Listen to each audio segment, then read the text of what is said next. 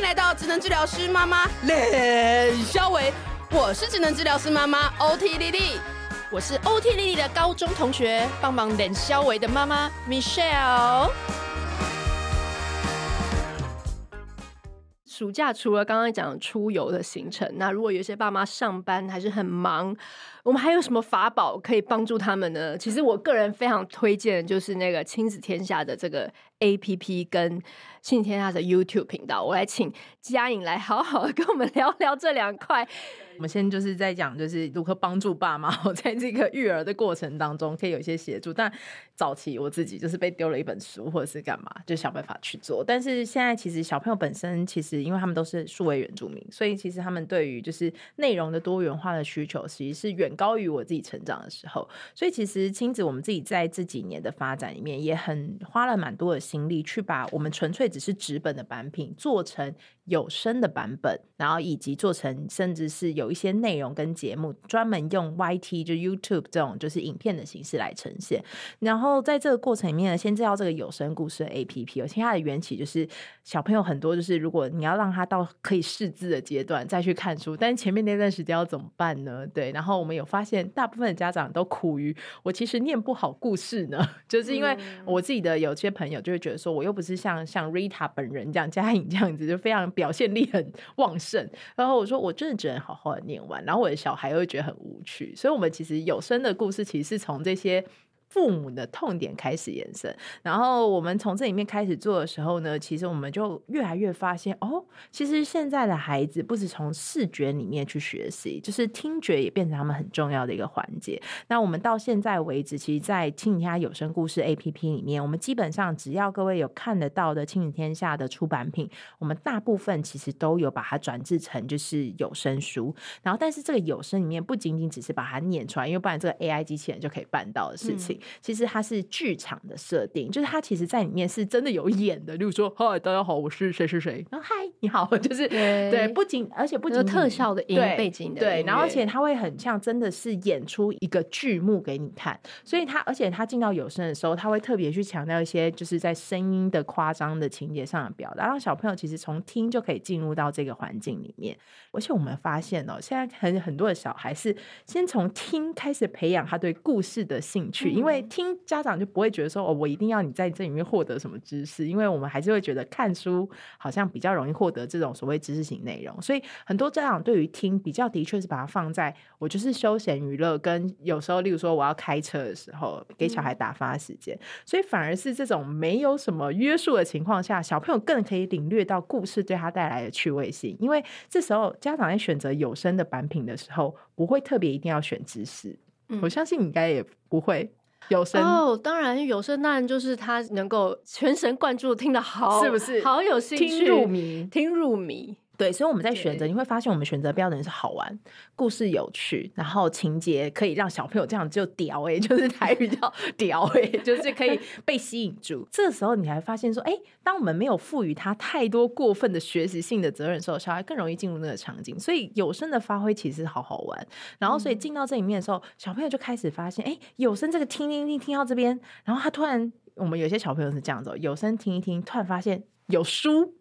然后我就想要去买来看看，所以小朋友其实是用一种非常我自己可以形容，他是一个用一个非常舒适的姿态进入阅读的世界，所以这时候他就会主动的去。我可以分享一个我去年我在做 Maker Party 的时候，因为我们去年的主角是达克比，然后因为达克比在我们的有声故事上面其实是非常热门的专辑，嗯、对，就几乎每个月排名都是前五名。对，然后我也相信我们今天主持人应该也是有，我们听到耳耳朵已经烂掉了，张健对，但。但是呢，这些小朋友他们很多是，例如说，因为像达克比本身，因为它是知识性内容，所以如果你要是从阅读来看的话，大部分会是八岁、九岁以后的孩子才会阅读到这个版品，因为他没有注音。所以他很需求你的文字量要够，可是呢，我们发现，哎，当有声推出了之后，结果很多达克比的粉丝都是不识字的学龄前小朋友，因为他们光听那个故事就可以进到这个场景，虽然他可能不太清楚知道他今天讲的，例如说什么史前的炖皮鱼，到底炖皮鱼是什么，他就会跑来问妈妈什么是炖皮鱼，妈妈就会崩溃。但是呢，他会先感受到兴趣。然后我那时候在展场里面就遇到一个妈妈，他就说：“你是就是展场负责人吗？”我说：“我是。”他说：“我小朋友是粉丝，他现在四岁。”然后我说：“，真的哦？”他就是听有声说，他说：“对对对。”而且他说：“我小朋友还跟我说，就是叫我去买达克比的漫画。”然后我就说：“他看得懂吗？”他说：“对啊。”我也问他，他看得懂吗？他说：“没关系，我看图可以。”因为它是漫画，然后就说小朋友就一边听，然后例如说我今天听第一集，我就是配着漫画的第一集看，所以他慢慢在里面就是先练习了。我觉得在阅读里面很重要的一个环节就是先试图，就是小朋友先可以指认这个图，这个图知道他是这个角色，这个角色在做什么。这其实就是小朋友的基础的阅读的概念理解，就要开始先以图为主，然后开始做图像阅读。然后当他读久了之后，你就会发现他当他声音跟情节配得到的时候。然后呢，字开始慢慢跟他产生连接，这其实就是我们在阅读的过程当中，我们很希望孩子还可以很快速学习到这个文字阅读识字的能力。而且这个识字的能力，不是说我今天先坐在那边，先教你两百个单字之后才让你去练习，不是。他其实在一个很自然的学习的过程当中，慢慢的去把这个图像跟情节连接在一起。而且在这个过程里面，就像刚刚有提到，就是小朋友听这个达克比，就是已经听到耳朵长茧，听了两百次，情节都背得出来。当这个情节是他熟悉的时候，他再去看读本的时候，就算文字他不熟悉，他还是会被情节掉的。嗯、就是因为他会发现、嗯、哦，我这个好像有声书里面没有讲到哦，这个环节到底是什么？这时候我们就做到一个在学习过程当中非常重要的事情，就是兴趣。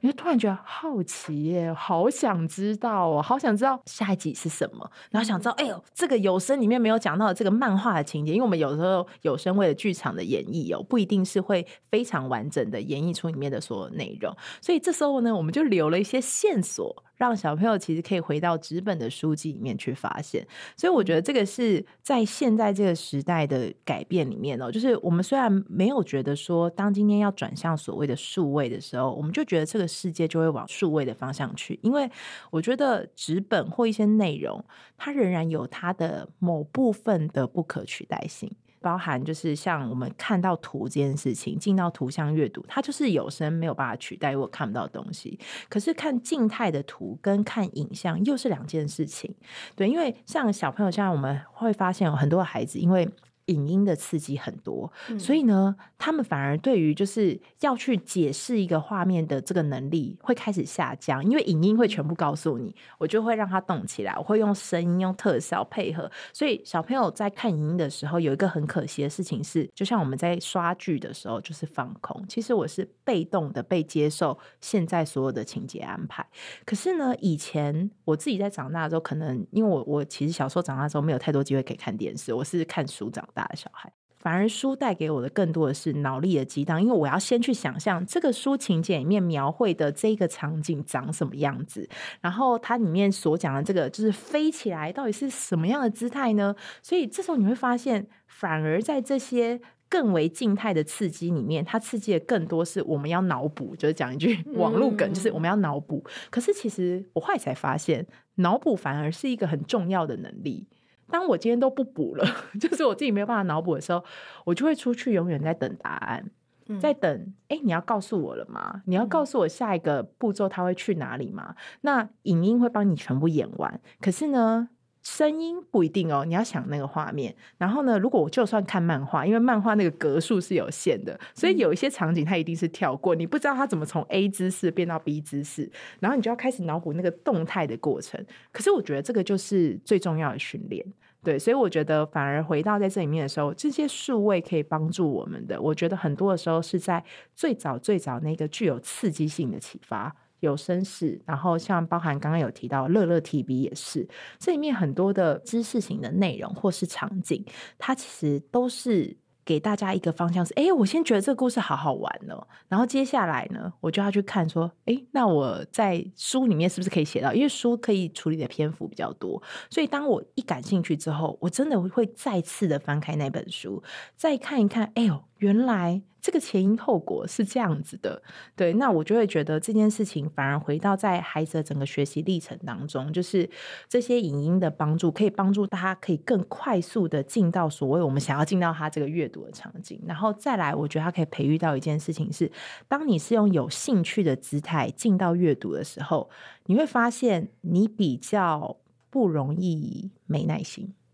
嗯，对，因为。我有时候这看那种大部头的书哦，我觉得我现在也是，我现在要不是因为工作，我真的是不想要翻开那种什么超过五万字以上的书，因为我会觉得我想要赶快知道结论，所以我我很我后来在看工作的书籍的时候，我我觉得我也是被养得非常的心浮气躁，我会很快速的想要去看别人的书摘，嗯，对，就是我想要用一种很快速的方式得到结论，可是我却忘记了，在我以前曾经喜欢的阅读历程当中。这些不同的情节的铺陈，就算它是申论型的书好了，它也有一个逻辑吧。然后我现在就是想要略过它的推论逻辑，直接得到答案。可是我会发现，我越来越后来的时候，我自己其实没有办法产出那个理路。我不知道他为什么会得到这个答案，中间他援引了哪些证据，然后。取了哪些素材？他今天取的素材真的是对的吗？搞不好我去看他的推论，我会觉得哦，天哪，根本就 bullshit，有可能哦，因为很多的书摘太简单，然后包含像我记得好像去年吧，有一阵子在家长圈，尤其是疫情的时候，一直有讨论到小朋友看抖音这件事情。嗯，因为抖音就是那种十五秒、三十秒短影音，然后自己给你一个 quick 的结论，然后所以当他习惯这个节奏之后，他已经省掉了去。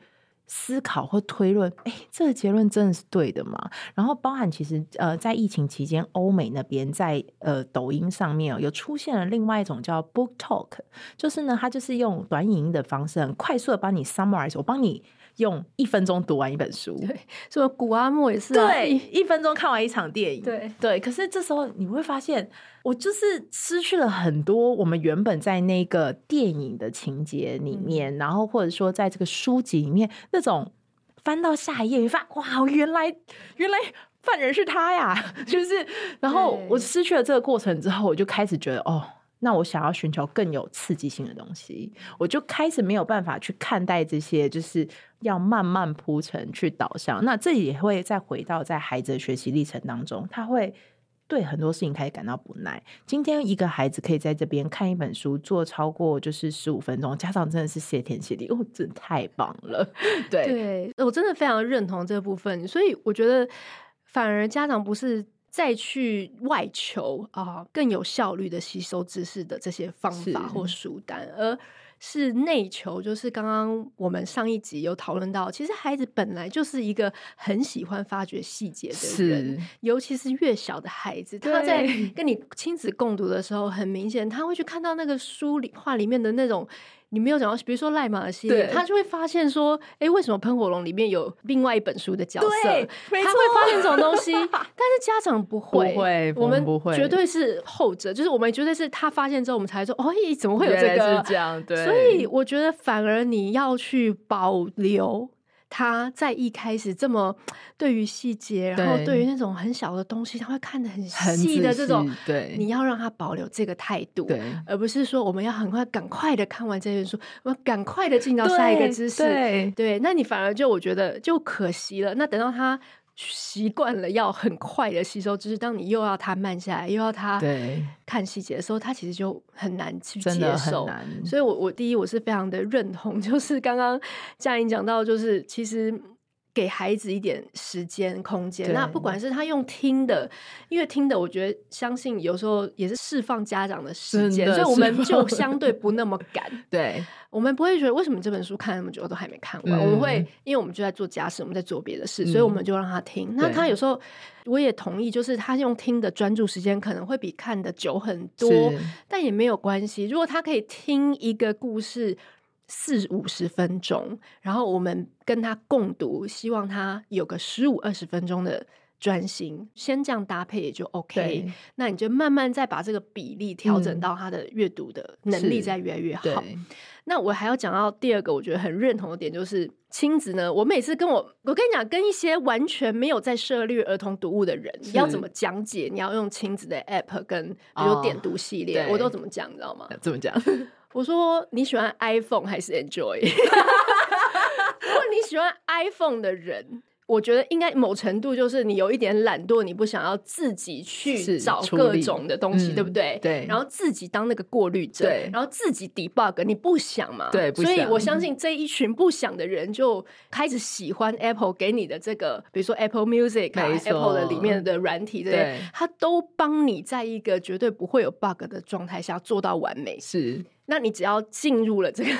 体世界，对，你就不用担心。所以我我常常跟其实我的朋友解释，就是如果你是这样类型的人，因为我相信，当然还是有一派爸妈是自己会录录音，有没有？然后自己做那种小卡这种东西。但是我相信，可能大部分就是尤其是在上班的爸妈，其实是很难很难。那我觉得亲子就是说。你们刚刚讲，就是你们把这个不管是读本，然后跟它的数位内容，全部做一个很好的整合，嗯、而且可以在一个封闭的平台，我不用担心孩子。其实现在大家数位内容就是会很怕，刚刚讲到像抖音这种，对，就是比如说一来他的发音不标准，或者是说他讲到的内容会有不好的内容，嗯、但是亲子就是你绝对不用担心，就是他会上架的，对，对，尤其是你们甚至也有跟一些外部的出版品合作，是的，是的，但我觉得你们都有过滤。对对，然后你们就是把不适合的，或是有请他重录之类的，没错没错。对，所以我觉得这个把关其实真的是非常不容易。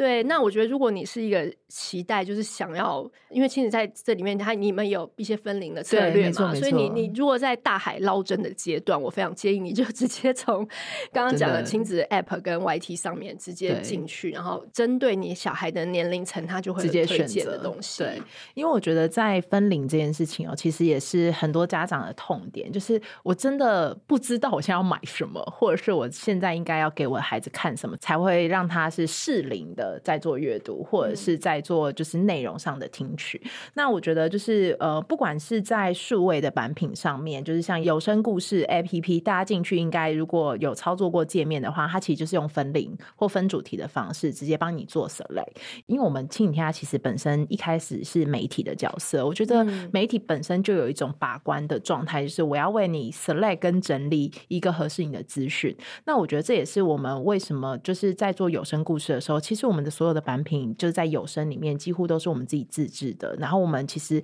没有去买过任何，例如说在华文圈里面别人的东西直接来上，因为上架都是容易的，我可以一下子冲到，我可以告诉你说我有十万条故事。可是为什么不这么做呢？就像刚刚有讲到，是口音，嗯，对，因为我们会知道在华语圈里面最大量的内容其实是中国的。呃，语音不是说他们的内容做的不好，而是呃，当然这里面有带有很多不一样的抗生，在不一样的角度里面。但是所以我觉得发音这件事情其实很关键。我就讲一个很实际的例子，我是就是很喜欢看海绵宝宝的人，然后呢，然后呢，很符合我的个性这样子。但是呢，海绵宝宝就是我，因为我以前有在中国工作过，然后我在中国里面看海绵宝宝的时候，就是海绵宝宝它有一个宠物是瓜牛，叫小瓜。所以你在台湾，你在东森幼儿看，然后海绵宝宝一直会叫小瓜，小瓜。小瓜，然后有一天在中国的那个海绵宝宝里面看到，他就一直叫他的宠物小窝，小窝，小窝。我想说小窝是什么？他说因为中国叫蜗牛，不叫瓜牛。哦，真的吗？是的，我第一次知道，真的是不是？所以当你有一天，如果你的孩子跟你讲说那是蜗牛，其实因为我自己呃，我自己的年纪大概是三十几岁，所以我是真的有看，就我以前的小时候的历史课本是有认识台湾。的这一个章节的，就是这个课本出现，跟就是所以地理跟历史都是，所以我本人的确是一个。很站在台湾的角度在看我自己 deliver 的内容，所以我很在意。我相信可能跟我很多差不多年龄上下的、嗯、上下的家长也很抗。其实我们我们的群组非常多台语共学团的爸妈，是。然后我觉得你们也有开始陆续放一些台语的，对对对对，呃，有声的一些故事在里面。嗯、那我觉得其实他们真的非常在意。我们我们都会去讨论 Netflix 里面 能够仅有一小小些。不是配中国发音的卡通，是，是因为很真的很难找，要特别的找，非常难找。对，对，那我觉得这没有办法，就中国势必它是一个强势的文化输出，是没有办法。但是我觉得，呃，如果还是有可以有选择的话，嗯，那我觉得亲子它绝对是它的配音的这个内容，尤其像其实小行星杂志，我觉得也非常小心，里面谈到很多东西。跟另外一个竞品，我觉得另外一个竞品杂志其实也做得很好，儿童杂志。但是我们就有觉得稍微有时候对方可能会有一些些就是中国用语，嗯、但是小行星是真的是 非常的小心。我们的编辑真的是非常非常的，就我们光就是他们都知道，每个月在那边就是要校稿的时候，我跟你讲，真是 因为有些时候我跟我跟你讲最困难的是，因为有一些中国用语，它可能已经通俗到没有意识，通俗到已经变成台湾用语的一部分，所以这时候你就很难去区隔说。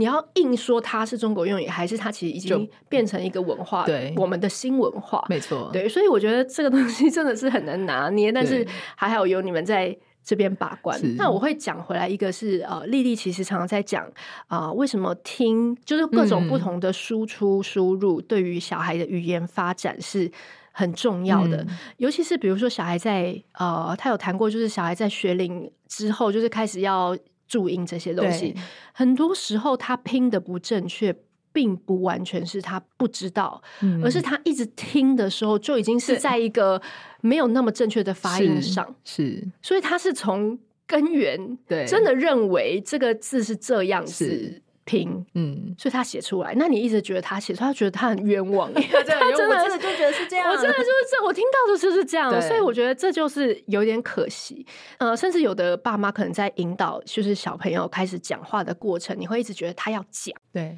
但是其实。在讲之前，要花更多的时间在听，听对，对，那就是一个急不得，而且其实听就是真的是婴儿，他出生你就可以听，你不用不需要等他在。当然，我因为我觉得要看到写。这已经是要他的很多呃，比如说精细动作或是知觉的发展到某个里程碑。但是听 always 就是一个，你可以从一个背景，然后开始慢慢听，然后就像佳音讲了，一些小孩从，比如说达克比原本是小学低年级的东西，他可以在很早四五岁，我儿子也是在这时候就听。然后他就会觉得他在听的时候，他的那个学习的那个深度，嗯，可能已经往前。对，然后你再让他入小一，就是幼小衔接的时候，他再回来去把他的这个注音或者是读写的部分再再加强。我觉得那个相对是容易的。对，但如果你让他连听的都很少的话，我觉得你要同时听读写一起的时候，小孩压力很大。对，他会觉得他。赶不上，或者说他很难有东西出来，因为有时候要写，就像大家就是作文，嗯、就是常常会开始说要补作文之类。但是我我真的觉得，就是你要整个整个逻辑如果是对的话，它其实就会自然而然会写出很多有深度的东西。没错，没错。所以我觉得，如果你的小孩是还是就是比较对于三 C。就是比较着迷，那我们就选择好的内容。对，那刚刚像讲乐乐 TV，我觉得它有符合丽丽一直在讲。丽丽说，如果你要给小孩一定要看卡通的话，嗯、你一定要选择像乐乐 TV 这样慢，对，然后有实际的，因为乐乐 TV 做法就是它有一个实际场景跟一个角色嘛。就实际场景就是，还有它的速度慢，就是对小孩来讲，他就等于好像他在看一个生活上的东西，嗯、而不是就是最不好就是在一个很密集的时间用声光大量的刺激。对，那你说像抖音啊这些东西，它就是会很快，然后它声音跟那个它的那个用色就会很很强烈。但小孩，你就是不要给他大脑有这个超长超长刺激嘛，所以你还是希望用一个贴近生活上，就好像你看生活影片的方式，没错。所以我觉得乐乐 TV 在这个部分上做的真的很好，不然我们以前没有乐乐 TV，我们还要找那个 Discovery 了。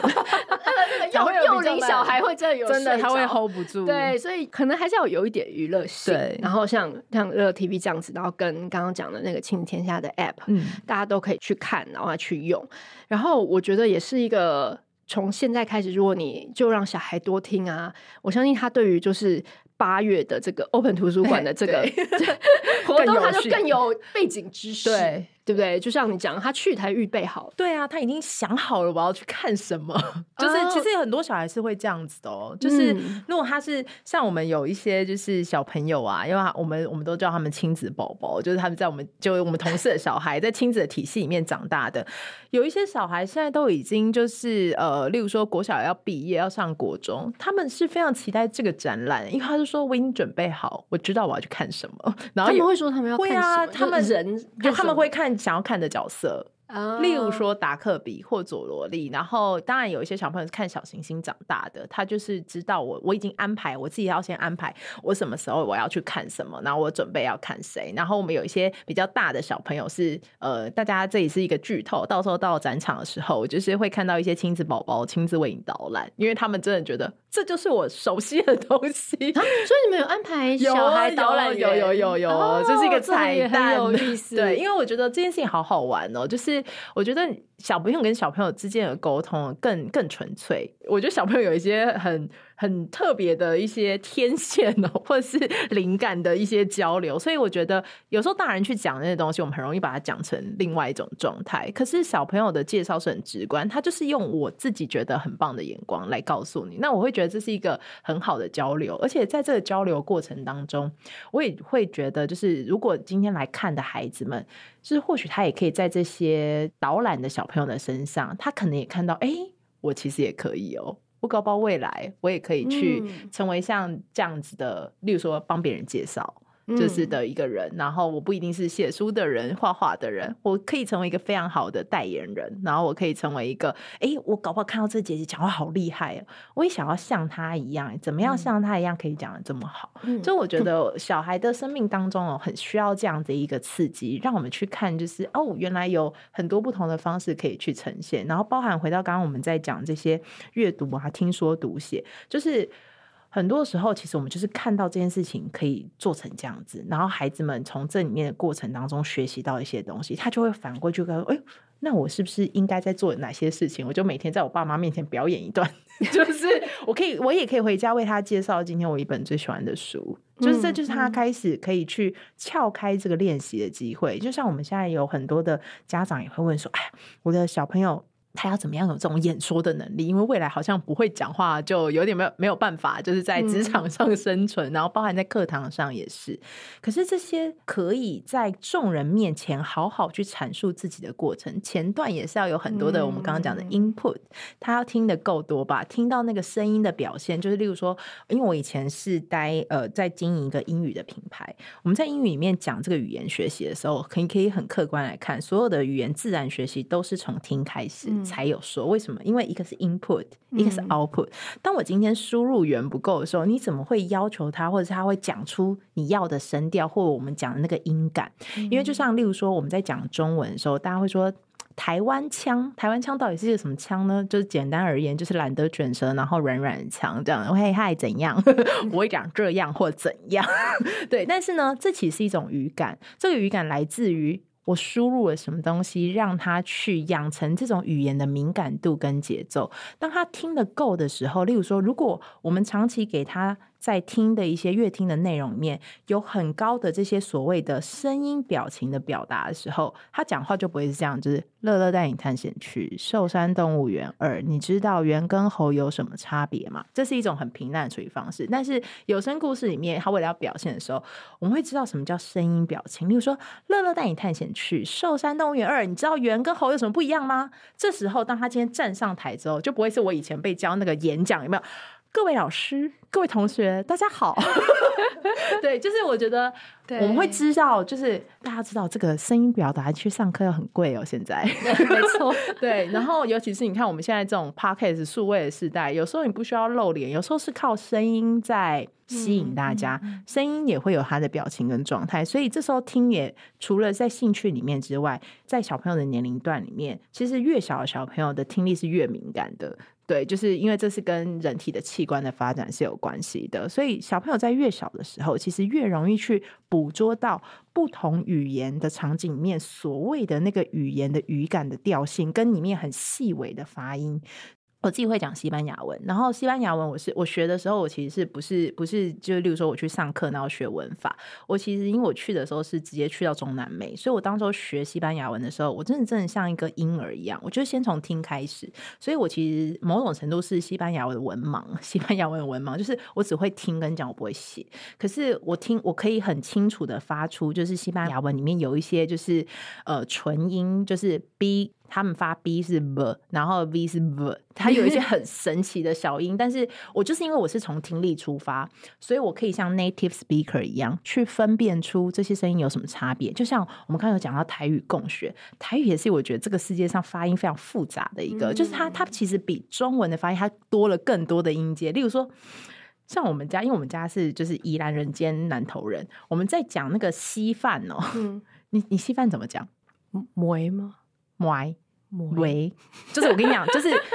我我因为我两种都会讲，但是我有发现我们有很多就是因为我有时候讲的时候，有人就会说你那是宜兰腔。我想说，哈，宜兰腔到底有什么腔啊？你就是去分辨，你就叫他讲稀饭是怎么讲啊？梅跟梅到底是哪一个？就是，可是那个梅跟梅的差别里面，里面有一些是在比较后面的音，它不是这种四声调或五声调可以被处理的。嗯嗯、可是，当你如果我们在就是，例如说，因为现在有声也开始有非常多我觉得很棒的团体开始做母语的。有声的内容，嗯、我们就从听力这件事情，可以再去看到，在这件事情上面，就是如果我们更可以对自己的语言，然后用自己的语言，然后去理解自己的文化的时候，你会感受到那个我们可能在上一集有提到关于文化的底蕴。我觉得声音也是一个很重要需要被表达的事情。对，那我自己，因为我自己其实家里是讲闽南语的，可是我闽南语超烂的。我以前跟我阿嬷讲，我，我阿嬷阿嬷真的是我，我真的觉得很可惜，因为我阿嬷是完全不会讲。国语普通话，他讲台语我就听了，我就回他普通话，然后让他觉得就是反正我不会，因为我台语很烂。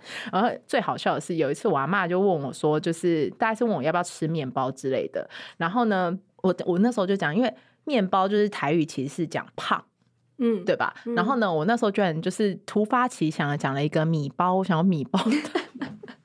我我妈真的是因为这件事情耻笑我，她就说我你就像一个从来没有讲过台语的人，讲出因为胖当然是日文，它是日文转过来的台语音，但是。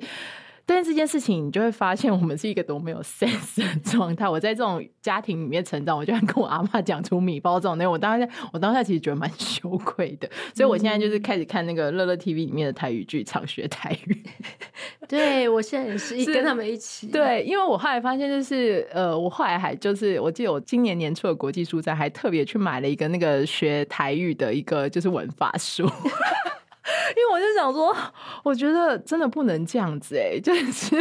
我觉得我，我觉得我自己长大很大，才会开始发现，我好像失去了某一些。我觉得我自己的文化背景里面应该要拥有的东西，嗯、那当然，呃，以前就是因为以前也没有台语文法书啊，然后如果你没有跟阿妈讲话，你好像没有机会去练到这些东西。但是我觉得就是也非常感谢现在有这么多的有声跟影音，然后虽然我们会觉得它是数位化，然后变得更多的刺激的一环，可是它也给了我们更多机会，用不同的方式去把我们曾经可能忘记的东西，有机会用新的形式让它找回来。例如说声音这件事情，不管是台语。嗯或者是客家话，那当然里面还有很多的是原住民各种的族语，因为那些那些语言都是没有文字的语言，嗯、所以它需要通过声音有一个很好的留存。对，那我们当然也就是非常期待亲子天下的 APP 以后可以有更多的语言的版本。对啊，我们母语多做一些。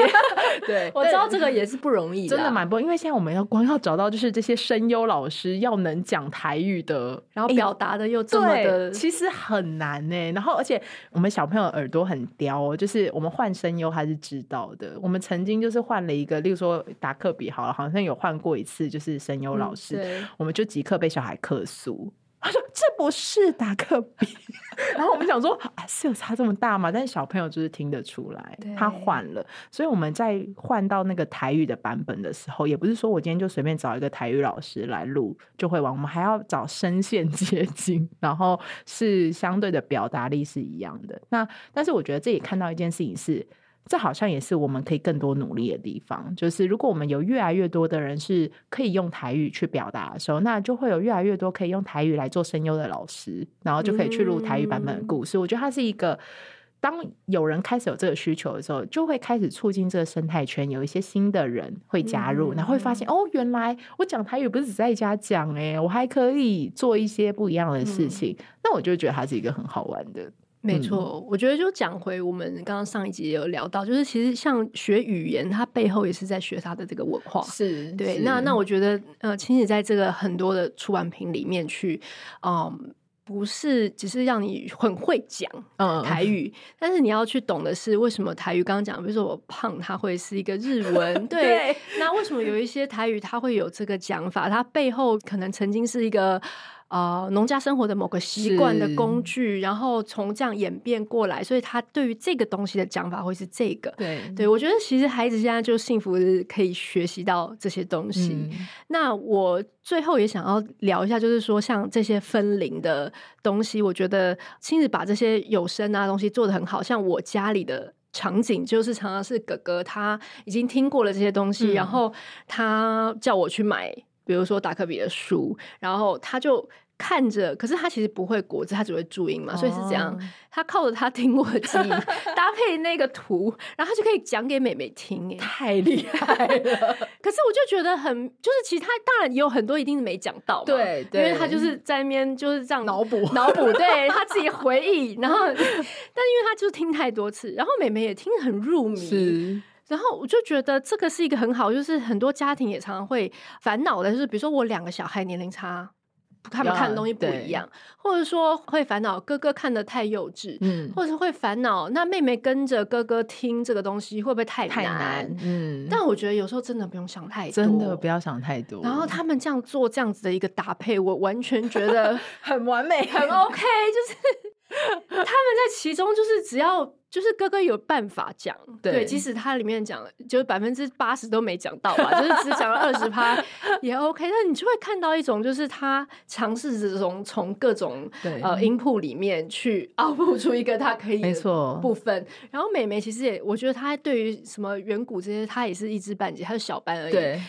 但他就会觉得说，哥哥就是创作居家，然后看了那个图，那他有他 get 到他要 get 的他们会有自己的笑点。对，所以我就觉得你刚刚讲那个小朋友来引导这些，真的是让我很有既视感。就是其实孩子只要他是在。就是每天每天都在这个脉络里面，嗯，他其实就会找到他自己对学习喜欢的方式。因为很多家长真的会很担心难啊，太简单啊，或幼稚。当然，我们觉得，我觉得还是有一些方式可以去依循的。就是因为像亲子，其实我们在所有的版品里面都会有清楚的标示它的适龄。然后，尤其是像亲子，其实，在就是尤其是所谓的桥梁书，也就是你要从图像转向文本这件事情，其实有一个系统叫做就是阅读系列。大家只要在那个书标上面看到。然后阅读一二三就代表一二三年级适龄，然后叫阅读四五六就是叫什么四五六 年级适龄。它也可以有一些很简单的方式，就是这里面的方式不是说你今天不是四五六年级就不能念，那里面只是说哦，现在这里面的文字量，然后跟它有没有配注音，就是例如说没有注音一定是四五六年级以后的事情，然后四五六年级以后呢，你可以念的文字量更多，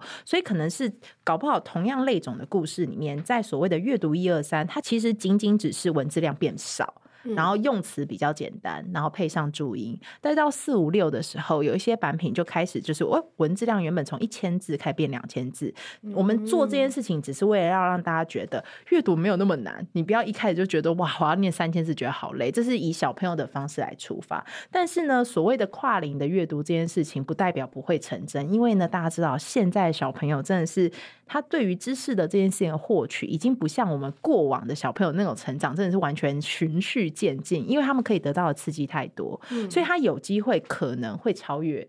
原本我们给他的设定，然后呢，在这个超越的过程里面，那当然当然就是有一些是纯粹是情节内容，他觉得已经超龄了，他已经不喜欢了，就很太幼稚。例如说，有些七八岁的小朋友回来再看小星星，他可能就会觉得啊，这个这个可能跟我比较没有关系。嗯、可是呢，在这个过程里面呢，我觉得也可以给那个家有二宝三宝的人一些方向是，是反而你可以赋予他们一些任务，是他如果有看过，我同事的小孩就是这样子，就是呢，姐姐跟弟弟差很多岁，然后呢，姐姐是。从小看小星星长大，但现在已经不看了。可是现在呢，弟弟要看，弟弟看的时候又看不明白，所以呢，姐姐就有一个任务讲给他听。对啊，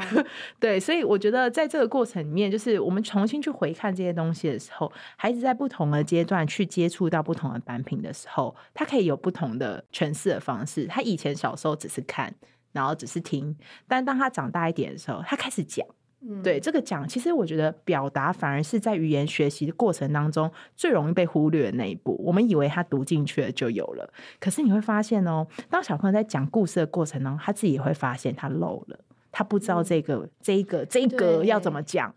或者是妹妹会出其不意问他一个问题，对，他就想 啊什么？对，可是就是这个出其不意，他才发现说，原来我理解的不一定是我觉得的那种完全理解。就像我们现在在职场上也常常这样，只是我常跟可能跟下面的企划说，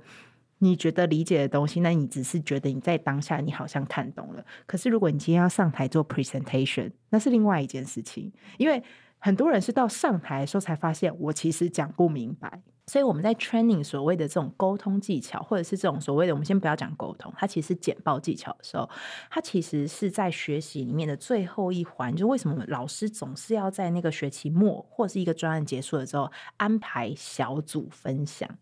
是因为我觉得，当学习的历程缺乏这一个 output 的环节的时候，他的脑子其实不会整理的。因为反正我吸收就是吸收了，我脑子不会敦促我说我现在有没有整理好。嗯、可是当我要讲的时候，就像我们现在要录 podcast，我们要是没有 想过我今天的，例如说节目大纲或结构，我不知道我下一步要讲什么的时候。我们真的就会乱讲，然后我们就是讲了，搞不好就是，如果我们假设我们今天聊的不是这么轻松的议题，我们很有可能结论跟前面开题不一样。嗯，对，这个就是小朋友在阅读的时候，其实我觉得也不用说啊，那我要去监测我的小朋友有没有讲对。我觉得听众们不用上升到这个层次，其实孩子会自己发现。我觉得我们永远都要相信孩子本身的自己的那一种。自觉的能力跟主动的能力，因为我觉得越相信孩子，他会给你的东西会远超于你的想象。没错，没错。其实他就是，虽然你说有些人比较害羞，但我觉得他们都天生的表演者。对，因为像我的小孩都是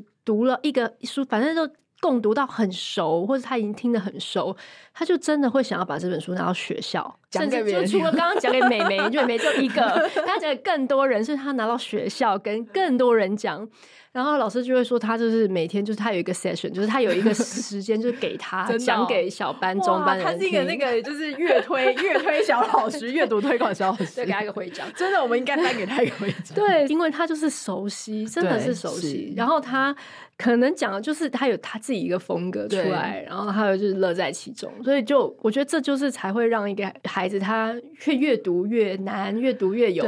兴趣。真的，因为他会想要就是。知道比别人看到的更多，他才有办法讲。他讲人家都不知道，对，他就说：“我跟你讲，你知道下面是什么吗？”然后他就会，因为我之前就是去跟我的那个朋友们露营的时候，因为我朋友们大部分都生了小孩，所以我每次这种单身人士去露营都是帮他们顾小孩。所以呢，我每次都是真的是我没有拿出 APP 啊，因为露营那场合不合适。但是呢，我之前好几次都带了书去，然后呢，我就是我们就做一件事情，就是在露营营地里面，我就变成化身故事姐姐，然后。然后呢，就讲，然后你会发现，所有人不管是什么年龄段，都会非常入迷。但是我后来发现，因为这真的太累了，因为姐姐也是想要去休息的，对，所以我就赋予了大孩子一些任务，不如大家分组，你们就是你选 A 故事，他选 B 故事，分别去讲给想要听的人。你就会发现，此时此刻每个人都想要讲到那个就是讲故事的人，因为他们很享受小年龄段的小朋友对他们表达出崇拜啊。哥哥居然可以！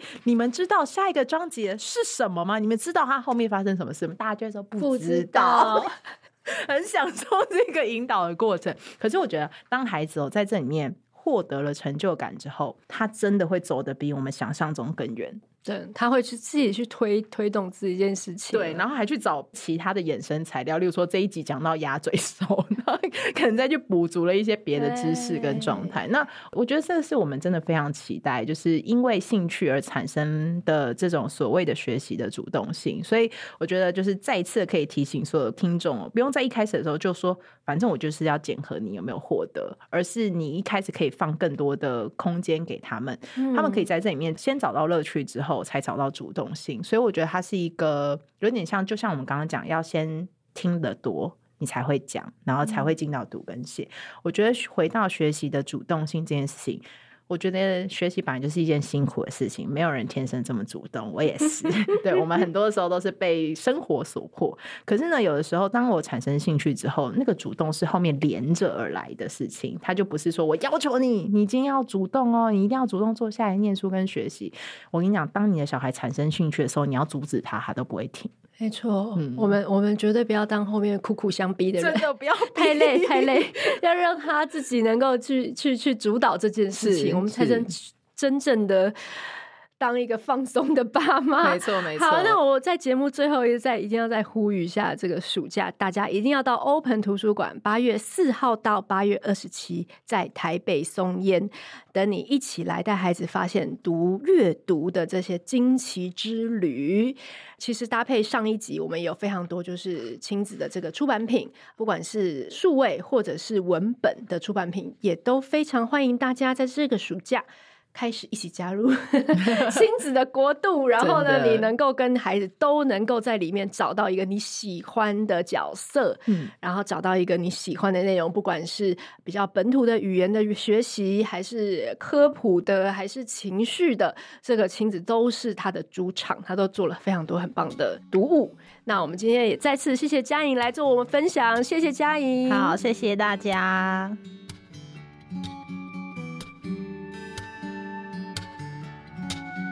节目尾声，我想要来念一小段我们好好生活线上课程学员的私讯回馈。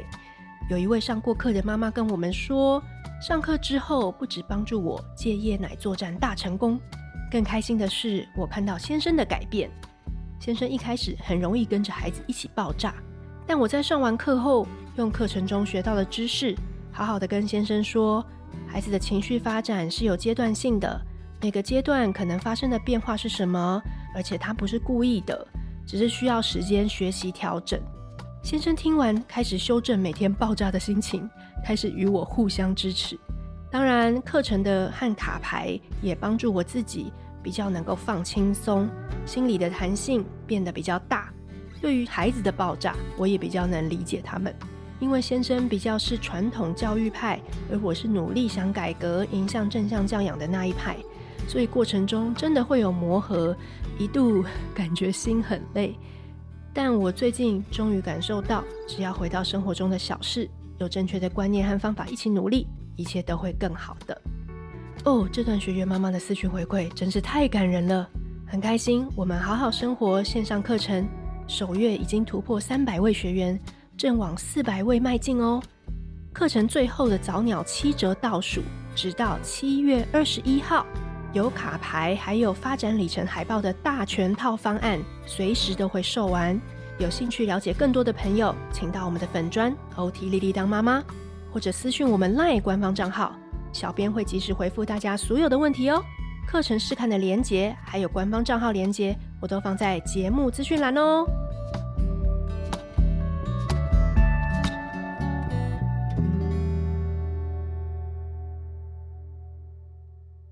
喜欢今天的这集吗？请记得帮我们订阅频道，这样就能每周自动收到新故事的通知喽。听完有心得，想跟我们直接聊一聊，也可以加入我们的 LINE 群，请你打开 LINE 搜寻 OT 丽丽，就可以找到我们的群组喽。也欢迎帮我们在 Apple Podcast 上面留言评分，让更多人能够搜寻到这个节目。你也可以追踪我们的粉砖 OT 丽丽当妈妈，每周我们都会提供关于小孩发展。爸妈的情绪支持，各种心情点滴的文章哦。当然，如果你自己有很棒的故事想分享给我们，也欢迎私讯投稿到我们的粉专，我们也会不定期念收到的粉丝心得，还有约粉丝来录节目哦。最后，如果你觉得某一集你真的笑疯或哭得很痛快，请一定要分享这个节目给你的好朋友听。你的支持就是我们做下去最大的动力。育儿的路上不孤单。有我们陪你，我们下周再见。